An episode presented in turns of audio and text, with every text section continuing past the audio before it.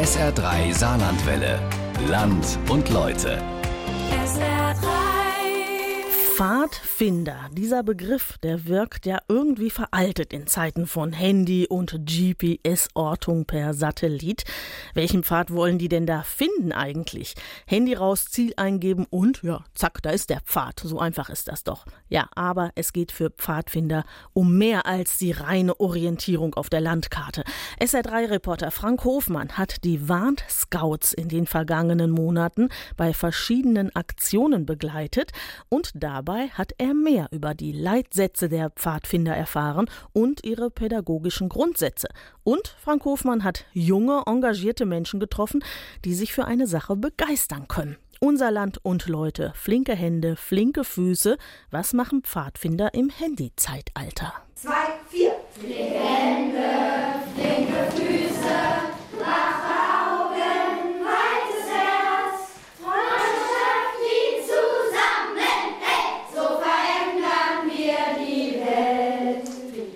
Rund 20 Wölflinge stehen im Kreis. Wölflinge, das sind die kleinen Pfadfinder. Die zweite von insgesamt sieben Stufen. Es gibt außerdem Jufis, Fadis und Rover. Jufis, Fadis und Rover. Rover, Fadis, Jufis. Und die Leitungsebene.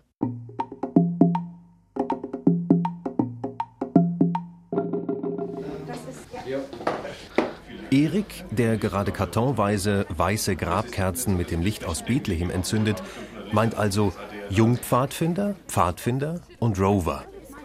Rover heißt Wanderer. Die Bezeichnung wird für erwachsene junge Männer verwendet. Die Frauen heißen gewöhnlich Ranger, also Försterinnen oder Feldhüterinnen. Erst wenn alle Altersstufen vorhanden sind, darf sich eine Gemeinschaft Stamm nennen. Bei den Warnscouts wird der Begriff Ranger nicht verwendet. Ähm, ich bin Gruppenleiter und auch Stafo. Stafo bedeutet Stammesvorsitzender.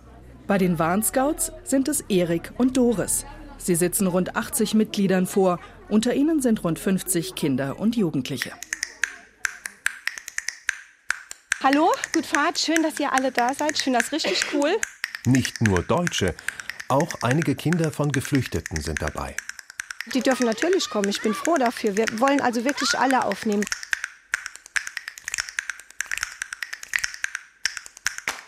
Wir haben auch jetzt äh, orthodox, wir haben auch atheistische. Das ist einfach so, das ist auch in Ordnung. Muslime haben wir, ähm, evangelisch, katholisch sowieso. Es gibt nicht jeder seine Glaubensrichtung bekannt, das ist für uns auch in Ordnung.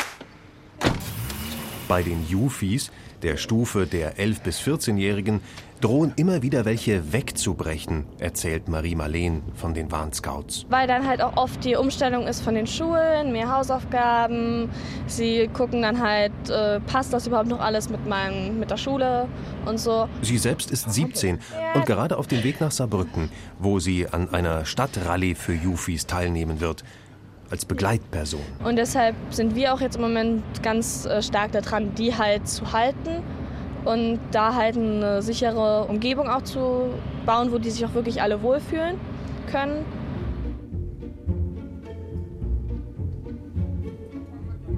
Das Licht aus Bethlehem haben die Pfadfinder vor Weihnachten in der Jugendkirche Elia in Saarbrücken in Empfang genommen. Die Flamme gibt Erik an seine Kerzen weiter. Sie werden in Ludweiler, Geislautern und anderen Orten im Warnt verteilt. Insgesamt stapeln sich Kartons mit 1200 solcher Grablichter. Gerne machen. Die Wölflinge der Warnscouts treffen sich in einem kleinen Häuschen mitten im Schlosspark von Geislautern. Wenn sie ihr Lied anstimmen, stehen sie nicht still. Sie haben eine Choreografie. Flinke Hände. Die Arme gehen in die Höhe, die Finger zappeln. Flinke Füße. Mit beiden Beinen stampfen die Kleinen auf dem Boden. Wache Augen. Sie zeigen den Blick, der die Gegend beobachtet. Weites Herz. Mit den Händen wird vor der Brust ein Herz geformt. Freundschaft, die zusammenhält. Sie geben ihrem Nachbarn die Hand, wobei die Arme vorm Körper verschränkt sind. So verändern wir die Welt. Die Hände werden kräftig geschüttelt. Mit diesem Ritual beginnen die regulären Treffen mit dem Pfadfinderlied, das sich Eberhard Lau ausgedacht hat. Es ist eines von vielen Liedern, die bei den Pfadfindern kursieren. Und was heißt das nun? Wer denkt, dass Pfadfinder jeden Tag einfach nur eine gute Tat vollbringen müssen und damit ist dann alles erledigt, täuscht sich. Finger hoch. Wer weiß, was Pfadfinder den lieben langen Tag so machen? Äh, ja, die Pfadfinder. Nee, Quatsch. Äh, ich kenne das nur, äh, dass die eben so gewisse Spiele im Wald auch machen. Im Mittelpunkt steht immer die Gemeinschaft. Was mich immer sehr doll fasziniert hat daran, ist einfach, dass man viele Sachen dazulernt, die man vielleicht jetzt nicht in den Schulen so unbedingt lernt.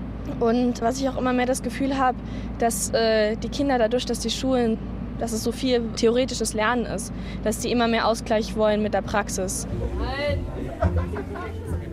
Meine Motivation bei den Pfadfindern war, dass ich äh, äh, als kleines Kind hier in der kleinsten Stufe bei den Wölflingen angefangen habe, fortlaufend dabei geblieben bin und sehr viele schöne Erfahrungen gesammelt habe. Und das möchte ich jetzt jungen Kindern bei uns ermöglichen, dass sie auch besondere schöne Erfahrungen sammeln können und deswegen engagiere ich mich so bei den Pfadfindern. Und das halt auch gut bei den Pfadfindern geht. Also so mit viel Spielen, viel draußen sein, viel Bewegung. Wie gehe ich mit Feuer, wie gehe ich mit einem Schnitzmesser um? So typische Sachen, wo man eigentlich sich ausprobieren will. Es gibt ja viele Kinder, die äh, nach Hause kommen, nach der Schule Hausaufgaben machen, essen, zocken. Also spielen am Laptop, Computer, Gameboy, was weiß ich. Klar, natürlich. Es gibt genau solche Jugendliche. Das ist ja auch nichts Schlimmes. Äh, man kann ja in seiner Freizeit machen, was man will, nur man sollte das als Erziehungsberechtigter vielleicht auch ein bisschen das Kind in die richtige Richtung nicht beeinflussen, aber dass das ausgewogen ist, dass man nicht nur daheim sitzt. So Suchaktionen, gewisse Anhaltspunkte, die müssen sie suchen, das kenne ich als Pfadfinder. Man weiß nicht so viel darüber. Ja. Pfadfinder. Ich kenne es mit Kekse aus dem Fernsehen. Die verkaufen Kekse. Für einen guten Zweck? War das nicht mal so? Schon möglich. Ich weiß nicht, Pfadfinder, Zelte, Zelte. Zelte selbst aufbauen, ja. Noch die Sternekugel, so Sache. So im Wald halt viel. Jo, ich meine, so ist das, oder? Was machen sie? Werke, Spiele, ja, halt so Sachen. Anderen 72 Stunden lang helfen und sich die Aufgabe suchen. Unser Stamm hat einem Zirkus geholfen. Unsere Aufgabe war, dass der Zirkus mindestens 500 Leute wieder in die Manege bekommt. Das heißt, wir haben halt Flyer, also so Werbetrommel ein bisschen gerührt. Dann haben wir auch teilweise mitmachen dürfen beim Zirkus. Und wir haben es auch, ich glaube nicht ganz 500, aber so 300, 400 Leute haben wir geschafft, dass sie dann kommen. Das war 2013, erzählt Marie Marleen von den Warnscouts stolz. Pfadfinder. ich weiß nicht. Früher haben sie viel zusammen unternommen, sind in den Wald gegangen und haben im Wald also die Natur erkundet, was man da alles machen kann. Ist das halt auch noch so? Ja, ist ja schön. Was machen die Pfadfinder noch? Die Frau wendet sich an die Wölflinge, die kurz vor Weihnachten vor ihrem Haus in Völklingen-Ludweiler stehen. Es sind nicht die heiligen drei Könige, sondern Florian, der Noah, Max. Was machen die Pfadfinder noch? Was machen da noch? Irgendwo helfen? Wir machen auch meistens sehr schöne Spiele. Und wir fahren ein Zeltlager. Auch im Ausland. Korsika ist in Planung. Und für die Teilnahme an solch großen Aktionen gibt es dann einen Aufnäher für die Kluft. Das Outfit der Pfadfinder. Heute heißt es aber an Haustüren läuten. Wir sind die Warnscouts und bringen das Friedenslicht bitte an den linken und rechten Nachbarn weitergeben. Also, weil, weil das Licht aus Oh, ich weiß es gerade gar nicht. Aus Bethlehem kommt. Und es soll Frieden bringen und Glück. Pfadfinder unterwegs in christlicher Mission. Bei den Warnscouts, die zur deutschen Pfadfinderschaft St. Georg zählen, ist es so. Es gibt aber auch Verbände ohne Bezug zu einer Religion. Es gibt Stämme, die keinen kirchlichen Träger haben und ihren Schwur auch nicht auf Gott leisten. Das ist auch bei den Warnscouts kein Muss. Andere helfen, eine gute Tat vollbringen. Ja, wünsch mir Die gute Tat. Jeden Tag eine gute Tat. Das kann doch nicht so schwer sein. Wann war eigentlich meine letzte gute Tat? Das Motto Jeden Tag eine gute Tat geht zurück auf einen britischen Kavallerieoffizier. Robert Baden-Powell kommt Mitte des 19. Jahrhunderts zur Welt. Als Rentner zu Beginn des 20. Jahrhunderts schreibt er seine Pfadfindergesetze auf, Leitsätze für Scouts, veröffentlicht zahlreiche Bücher. Auch der Spruch Learning by Doing, Lernen durch Handeln geht auf sein Konto. Er habe früh in seiner Laufbahn am Sinn des Krieges gezweifelt, heißt es zwar. Hingeschmissen hat er aber nicht. Das geht Ende des 19. Jahrhunderts nicht so einfach. Die industrielle Produktion greift weiter um sich. Alle sind technikverrückt, manche werden reich. Die meisten schuften sich aber in Fabriken zu Tode. Jede Nation will die beste sein. Kolonien unterstreichen die Vormachtstellung. Der Erste Weltkrieg ist nicht mehr allzu weit. In der englischen Armee setzt sich Baden-Powell für eine kulturelle Unterhaltung ein. Außerdem unterrichtet er Soldaten im Spurenlesen, wurde Ausbilder der Scouts. Moment mal. Einer, dessen Geschäft der Krieg war, der Schwarze für minderwertige Menschen hielt, kommt im Alter zur Ruhe, besinnt sich und widmet sich der pädagogischen Erziehung von Jungen und Mädchen? Verrückt? Erinnert an Alfred Nobel, der das Dynamit erfindet und dann vom schlechten Gewissen dazu getrieben wird, sein Vermögen in eine Stiftung einzuzahlen. Immer wenn daraus ein Nobelpreis finanziert wird, sollen sich alle daran erinnern, dass sich Menschen durch sein Tun effizienter umbringen können. Ganz so war es bei Baden-Powell nicht. Scouting for Boys war erstmal nur die jugendgerechte Überarbeitung seines Ausbildungshandbuchs beim Militär. Eine nationalimperialistische Weltanschauung war zunächst darin eingeschlossen, wurde in späteren Ausgaben jedoch gestrichen, um eine internationale Ausbreitung der Ideen zu ermöglichen. Im Vordergrund stand die Kameradschaft. Die Liebe zur Natur und das Hochhalten von Tugenden wie Hilfsbereitschaft und Freundschaft, auch zu Menschen außerhalb der Gruppe, so wie man sie bei Pfadfindergruppen in Deutschland findet, rührt aus der Verschmelzung mit Ideen der Wandervogelbewegung. Während die originäre Pfadfinderphilosophie eher auf Vernunft beruht, hob die Wandervogelbewegung Ende des 19. Jahrhunderts auf romantische Ideale ab. Sie begründete die deutsche Jugendbewegung. Nach dem Ersten Weltkrieg formte sich aus den Wandervögeln und Pfadfindern die bündische Jugend. Konfessionell und politisch unabhängig wollte sie sein. Nach ihrer Auflösung durch die Nationalsozialisten gründeten sich bündische Gruppen ab 1945 neu, auch bündisch geprägte Pfadfinderverbände. Andere fühlen sich eher scoutisch geprägt, wie die Warnscouts. Ideen und Ideale beider bleiben aber teilweise vermischt. Es ist generell ein bisschen schwierig, ein Organigramm zu finden. Das gibt es nicht. Gibt es nicht. Nicht. Nicht.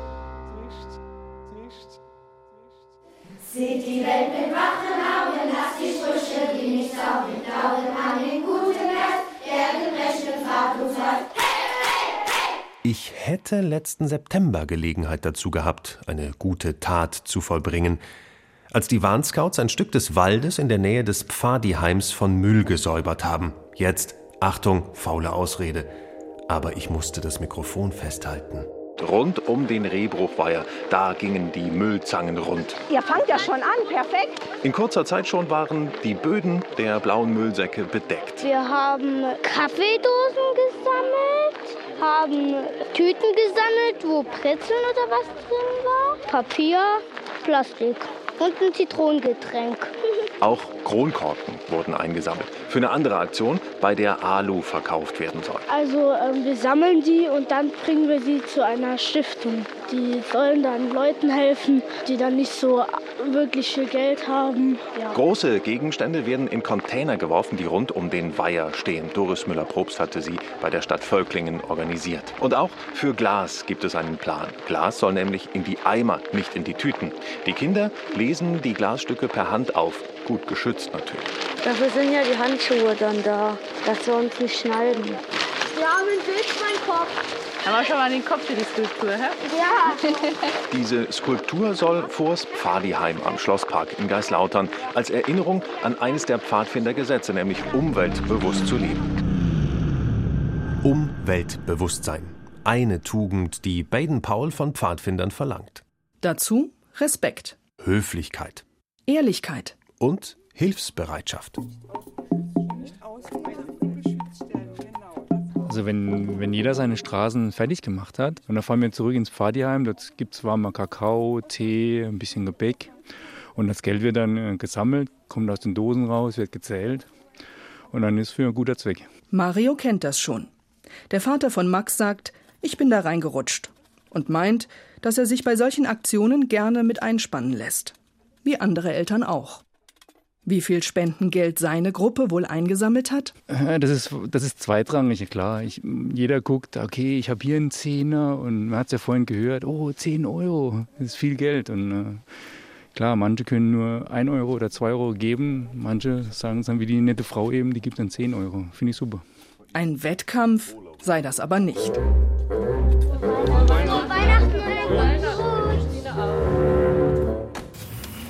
Also ich bin nicht im Orga-Team, ich weiß nicht genau, was jetzt da auf uns zukommt.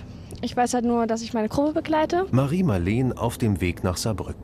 Wir äh, werden, soweit ich das jetzt richtig verstanden habe, äh, durch die Stadt laufen und so halt eine Rallye machen mit so Fotos. Und das ist jetzt eine Bezirksaktion für die Jufis, also für die Jungpfadfinder. Sie ist 17 und will Gruppenleiterin werden, weil es einen enormen Zuwachs an Wölflingen bei den Warnscouts gibt. Derzeit sind es etwa 35 kleine. Auch bei dieser Stadtrallye wird Marie Marleen Leitungsaufgaben übernehmen.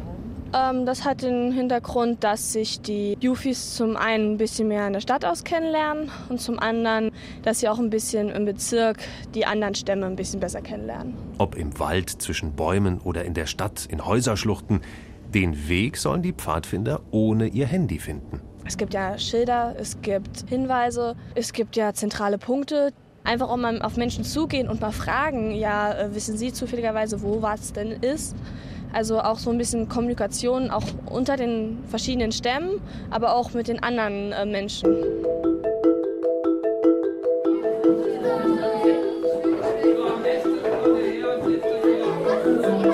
Für die Leute, die besonders viel Mut haben und sich mit Leuten aus anderen Stämmen in eine Gruppe machen und das riskieren, einen Tag lang mit fremden Leuten unterwegs zu sein, gibt es natürlich Sonderpunkte. Ludwin ist Pastoralreferent im Dekanat Saarbrücken und geistlicher Beistand des Stamms Duttweiler St. Bonifatius. Er und andere Gruppenleiter der Stämme im Bezirk haben die Jufi-Aktion der Deutschen Pfadfinderschaft St. Georg Bezirk Saarbrücken mitorganisiert. Die Deutsche Pfadfinderschaft St. Georg ist der ähm, größte katholische Jugendverband, der über BDKJ, Bund Deutscher Katholischer Jugend, organisiert ist. Und das betrifft halt alle Stämme im Bezirk und bis Bundesebene. Alexander ist vom Stamm Klarental und wird neben Marie Marleen eine Gruppe bei der Aktion begleiten. Zu ihr haben sich insgesamt rund 40 Jungpfadfinder angemeldet es ist generell ein bisschen schwierig, ein Organigramm zu finden. Das gibt es nicht. Auf der Welt sind die Pfadfinder alle in der World Organization of Scout Movement, WOSM, organisiert. Es äh, gibt immer für jedes Land ein Mitglied in diesem Verband. In Deutschland haben wir halt den Luxus, dass wir mehrere Pfadfinderverbände haben. Die sind über den Ring deutscher Pfadfinderverbände in der WOSM organisiert. Und wir sind als Deutsche Pfadfinderschaft St. Georg halt einer dieser Pfadfinderverbände.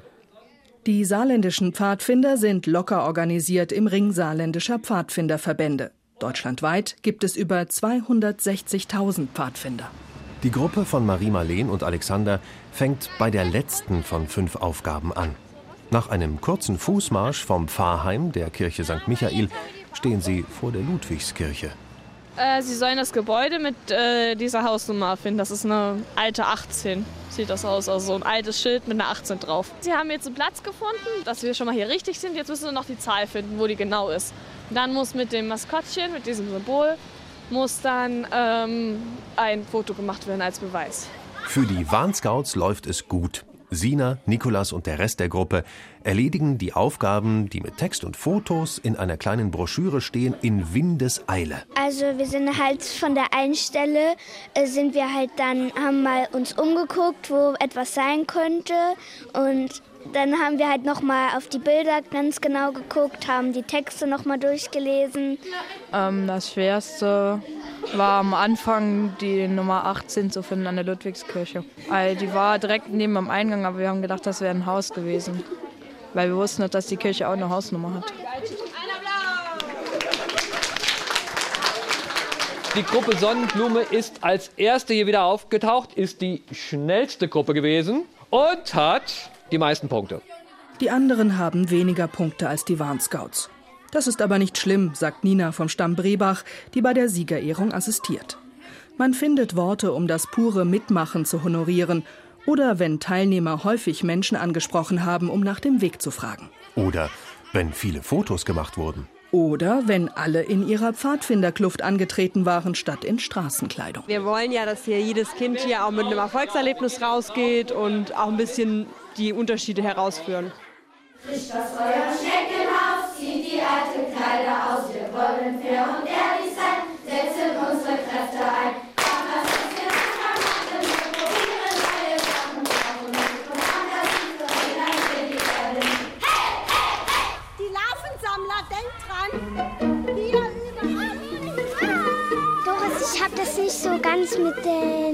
verstanden.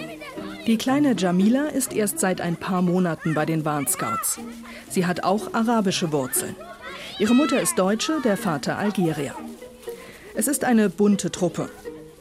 Dana hat ukrainische Wurzeln. Samira wurde hierher adoptiert, als ihre Mutter schwer krank wurde. Ivas Mutter kommt aus der Ukraine. Jamila ist jetzt sieben und hat noch eine Frage zum Bienenspiel. Die Larven sammeln und einfach nur in deinen Bienenstock bringen. Und weißt du, was du dabei aber beachten musst? Dass du unterwegs nicht von den Drohnen überfallen wirst. Denn wenn die sagen, gib mir deine Larven, musst du alle aushändigen. Und deswegen musst du schnell sein. Und das kriegst du hin. Okay? Gut. Dann gehst du jetzt zu deinem Bienenstock. Doris, die Stammesvorsitzende der Warnscouts, hat in der Wiese rund um das Pfadiheim im Schlosspark Geislautern weiße Bohnen verteilt. Sie stellen Bienenlarven dar, die die Kinder einsammeln sollen. Das Wasser in einem Eimer steht für Honig, mit dem die Larven bedeckt werden müssen. Man darf anderen die bereits gesammelten Larven abjagen. Die einzigen Waffen, die dazu verwendet werden, sind Worte. Die Kinder sollen zudem lernen, sich selbst zu organisieren und Entscheidungen zu treffen. Das finde ich jetzt so richtig gut, dass die das auch wirklich machen. Sieht nach guter Kinder- und Jugendarbeit aus, mit pädagogischem Ansatz, den die Gruppenleiter auf Fortbildungen ihres Dachverbands lernen. Das Gemeinschaftsgefühl stärken. Regeln beachten, aber auch in Frage stellen. Wie gehen wir miteinander um? Ich sag zisch ab. Wenn die hier auf der Straße sind, sage ich zisch ab. Und dann machen die das ab. Auch im Spiel, wenn es so mit einem emotional auch mal durchgehen kann, halten wir uns trotzdem an die Regeln. Später kann man immer noch darüber diskutieren. Ich mach's auf jeden Fall nicht. Ich auch nicht. Sching, Shang, Shang. Das steht so im sozialen Kontext dahinter. Das andere ist mir wichtig, dass sie halt einfach viel in der Natur kennenlernen. Unsere Bienen, die sind zu schützen und das will ich einfach mit dem Spiel ein bisschen forcieren. Umweltbewusstsein. Höflichkeit. Ehrlichkeit. Respekt. Ich habe einen Tumor im Kopf und habe nur 5% auf jedem Auge. Nicht viel. Ich kann ja, auf dem Auge kann ich ja noch ein bisschen sehen. Und damit kann ich da ein bisschen rennen. Die geben mir dann die Hand. Ich heiße Semia. Tim. Ist ein guter Freund. Er kann bestimmt nichts dafür, dass er nicht gut sehen kann. Aber wenn so Treppen kommen, ist es schon gefährlich, dass er hinfallen tut. Hilfsbereitschaft. Bin hingefallen. Bin hier so an die Seite gefallen. Oh. Besser? Ja. Die Warnscouts sind über den Dachverband versichert, wenn tatsächlich mal was passiert.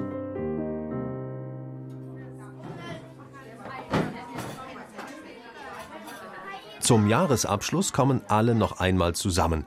Im Schlosspark Geislautern, wo das Pfadiheim steht, das Doris und ihr Mann vor einigen Jahren privat von der Stadt erworben haben. Um den Warnscouts eine feste Bleibe zu bieten. Davor wird geschwenkt. Drinnen wird geschlemmt. Der Unterhalt des Heims Oder Reisen.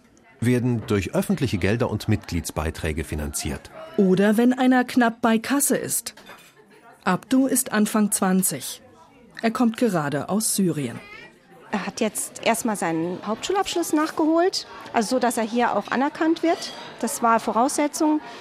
Dann hat er jetzt im September eine Ausbildung angefangen, irgendwie im mechanischen Bereich. Das ist jetzt nicht sein Traumberuf, aber er will einfach irgendeine Ausbildung machen, die hier Anerkennung findet, weil offiziell gelernt ist er äh, Schneider.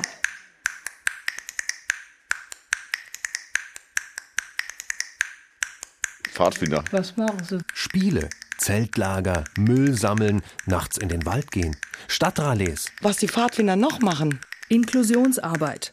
Pädagogische Erziehung offenbar ohne Glaubenskeule. Kinder dort abholen, wo sie im Leben gerade stehen. Integrationsarbeit. Pfadfinder. Trägt seine Kluft mit vielen Aufnähern für die Teilnahme an Aktionen. Mit Stolz. Was machen die Pfadfinder noch? Einfach leben und Verantwortung übernehmen. Während andere Vereine nach Mitgliedern suchen, haben die Warnscouts keine Nachwuchssorgen. Es kommen derzeit mehr Anfragen, als Kinder aufgenommen werden können. Die Nachfahren von Robert Baden-Powell sind vor allem bei den Kleinen äußerst beliebt.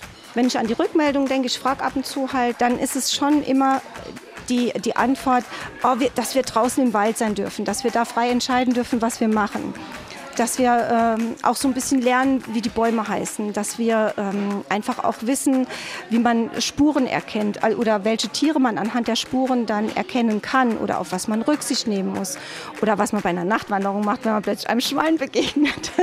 Also einfach so ein bisschen Sicherheit entwickeln im Umgang mit dem, was so das Natürlichste ist, unsere Umwelt und Spaß haben, gemeinsam keine Leistung bringen zu müssen, keine Leistung bringen, keine Leistung bringen, keine Leistung bringen, gemeinsam keine Leistung bringen zu müssen.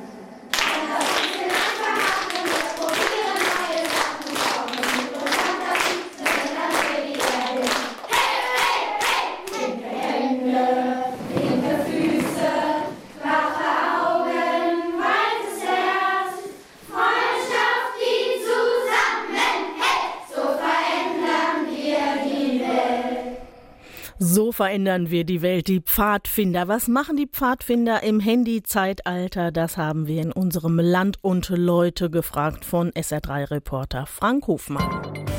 SR3 Saarlandwelle. Land und Leute. SR3. Regionale Features auf SR3. Immer sonntags um 12.30 Uhr und als Podcast auf sr3.de.